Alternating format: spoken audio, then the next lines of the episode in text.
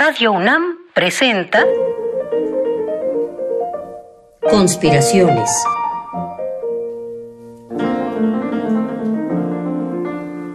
Bitácora de un admirador de Balzac. Por Otto Cázares.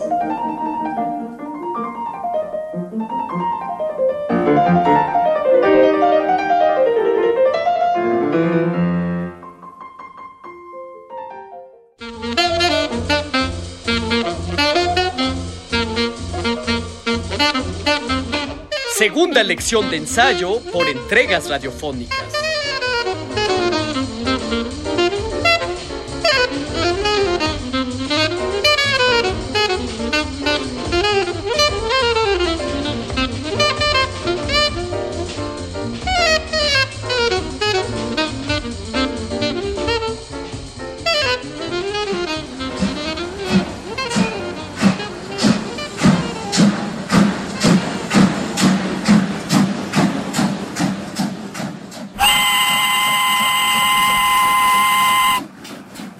Bienvenidos a la segunda lección de ensayo literario por entregas radiofónicas.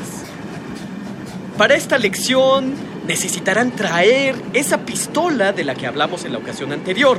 Una pistola enloquecida, revólver cargado de municiones, que en realidad son ideas, y que al detonarse, lejos de salir disparadas en línea recta, las balas ondulan de aquí para allá como el vuelo errabundo de una mosca.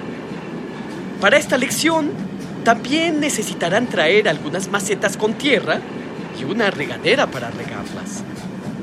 ¿Qué más? Mm, ¿Olvido algo? Ah, sí, vistan ropa cómoda. Ropa cómoda que no se desgarre con el menor esfuerzo físico. Yo, por ejemplo, ya he soltado el botón del cuello y he aflojado la corbata. Es todo. Con esto estamos listos.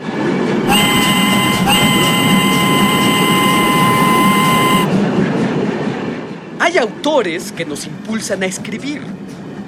Tan pronto como los hemos leído, nos estimulan, siguiendo su ejemplo, a tomar la pluma y escribir nuestras propias opiniones.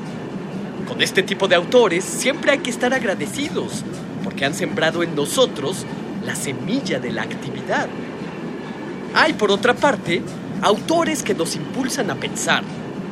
Es delicioso leerlos, Apenas se ha avanzado algunas páginas cuando tenemos que levantar la vista del libro para pensar en lo que nos han dicho. Cuando alzamos la mirada, absortos en nuestros pensamientos, en realidad estamos conversando alegremente con el autor. Este tipo de autores no nos arrojan a la acción inmediata, nos dejan, por el contrario, en una deriva meditabunda.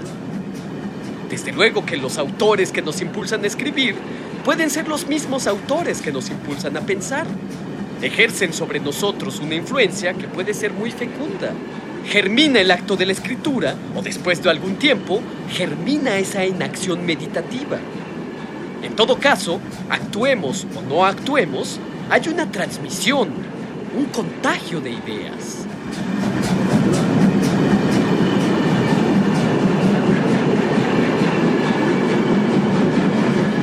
Las ideas son organismos vivos. Leemos un libro, charlamos con alguien que es más sabio que nosotros, o más ingenioso, o en suma que piensa de distinto modo del nuestro, y tomamos de ellos ciertas ideas y las trasplantamos a nuestras macetas. ¿Ya notaron la utilidad de las macetas para esta lección de ensayo? Ahora hay que dar a estas ideas trasplantadas cuidados particulares. Hay que regarlas, darles un clima y una humedad específica, como recomendaba el poeta Novalis. Probablemente no sea suficiente con solo 10 macetas. Las necesitamos numerosas y las necesitamos de distintos tamaños. Cargados de múltiples macetas, llenas de tierra fértil y de germinaciones, hay que disponerse a dar un salto. Salto de tigre y con las manos llenas. Es curioso cómo la escritura ensayística tiene la extraña virtud de comunicar que su autor posee una enorme confianza en sí mismo. Para este salto necesitamos mucha confianza. Recuerdo algunas reflexiones de Sergio Pitol acerca de aprender a escribir. Conviene estudiar, decía, todos los detalles, todas las mañas, por así decirlo, con las que escribe un autor, estudiarlas, conocerlas, para después aplicar lo aprendido a la escritura propia. Sí, es permisible este trasplante de los métodos de los otros a nuestros propios suelos, siempre y cuando, dice Pitol, se sepa saltar del tren en el momento preciso. En este salto se encuentra la trayectoria de la propia voz, la que nos diferencia de los otros. Confianza en sí mismo y aparición de la propia voz es lo que deja la estela del salto. Tomen todas sus macetas, conspiradores. Llenen sus brazos de ellas. Llenen los bolsillos con las más pequeñas. Es difícil ser uno mismo con plena libertad. Ahí vamos, conspiradores. Respiren profundamente. Cierren los ojos. Piensen en un trampolín olímpico de individuación. ¡Vamos a saltar con las manos llenas!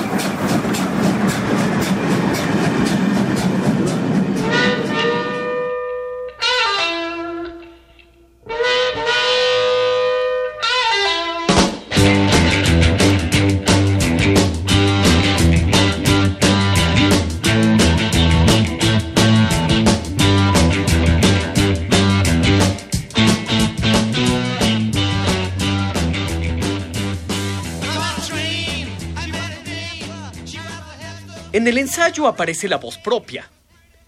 El salto del tren es nuestra propia voz, la que nos distingue de todos los demás. No resulta curioso, por lo tanto, que el ensayo literario sea el género literario sapiencial por excelencia, y que sea la forma preferida de los sabios occidentales. Michel de Montaigne, Samuel Johnson, Ralph Waldo Emerson, María Zambrano, Alfonso Reyes, etc. Pero, ¿Por qué el ensayo se convierte en el escenario de su sabiduría? Porque en el ensayo, estos sabios se permiten dudar de lo que saben y ensayan otros caminos, otras posibilidades del saber. Sus indagaciones y su sabiduría se igualan con la duda. Hemos utilizado la frase de Alberto Mangel para tratar de aproximarnos a la naturaleza del ensayo. Escribir un ensayo, apuntó este sabio, es disparar una pistola para ver si el tiro sale recto. Y no es que se carezca de un plan, desde luego que no, pero el ensayo, como su nombre lo dice, es un experimento. Se ensaya ensayar, se abre un espacio para la duda y la duda se convierte en garante del ensayo. Uno de mis ensayistas favoritos es Blaise Pascal. En uno de sus ensayos, Pascal escribe, de tanto hablar de amor, se llega a estar enamorado. Hablar de amor para estar enamorado. El ensayo es el género sabio porque al tiempo que es un momento de intensidad cognoscitiva, también es el lugar de la intensidad emocional. En sus ensayos, Blaise Pascal ensaya amar, ensaya odiar, en una palabra, ensaya sentir, ensaya plegarias para hablarle a Dios en sus propios términos. Solamente Pascal, poseedor de una intensidad intelectual que se equipara a su capacidad de amar y desamar, pudo haber escrito, por amor, llegamos a ser magníficos sin haberlo sido nunca. ¡Qué humanidad tan grande! ¿No se vuelve nuestro amigo alguien con esa descarnada y tierna visión? En otras páginas ensayísticas, Pascal dejó escrito, nadie muere tan pobre que no deje algo. Nadie es tan pobre que no deje su estela, que no deje sus huellas, que no deje sus trazas de su paso por la existencia. En síntesis, somos los jardineros de un jardín botánico de ideas que hemos ido tomando prestadas de los otros. Subimos a un tren del que hay que saltar a tiempo, puesto que el salto es nuestra propia voz. La voz sabia del ensayo es sabia porque duda y además ensaya ensayar y ensaya sentir. Ahora estamos listos para nuestro último ejercicio de ensayo.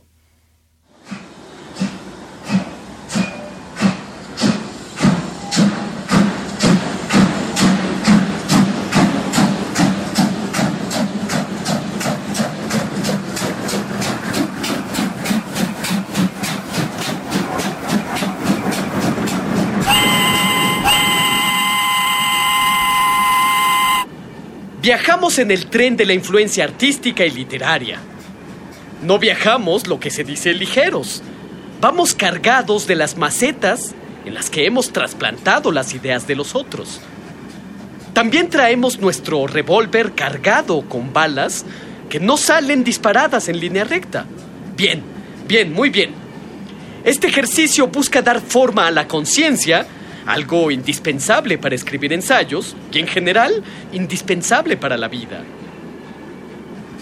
Estas macetas, de todos los tamaños, son ideas llevadas a nuestro propio suelo, formulaciones de otros que se han vuelto nuestras. En este punto, ¿qué importa si las llevamos con nosotros de una forma física, si ya han actuado durante tanto tiempo? Lo primero es deshacernos de estas macetas.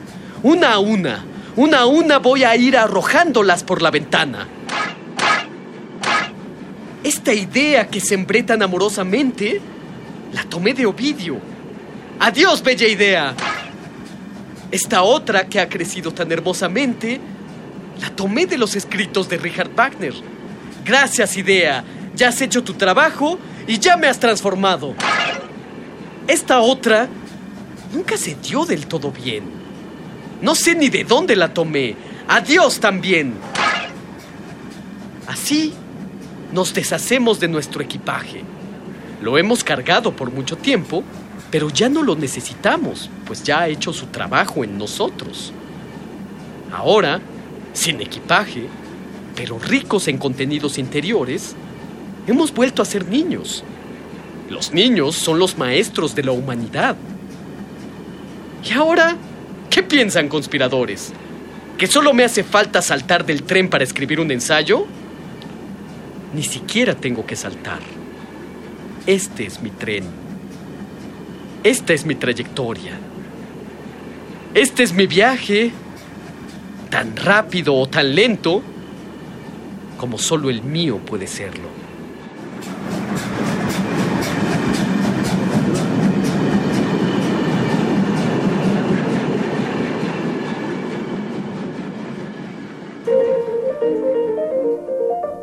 Conspiraciones. Bitácora de un admirador de Balzac.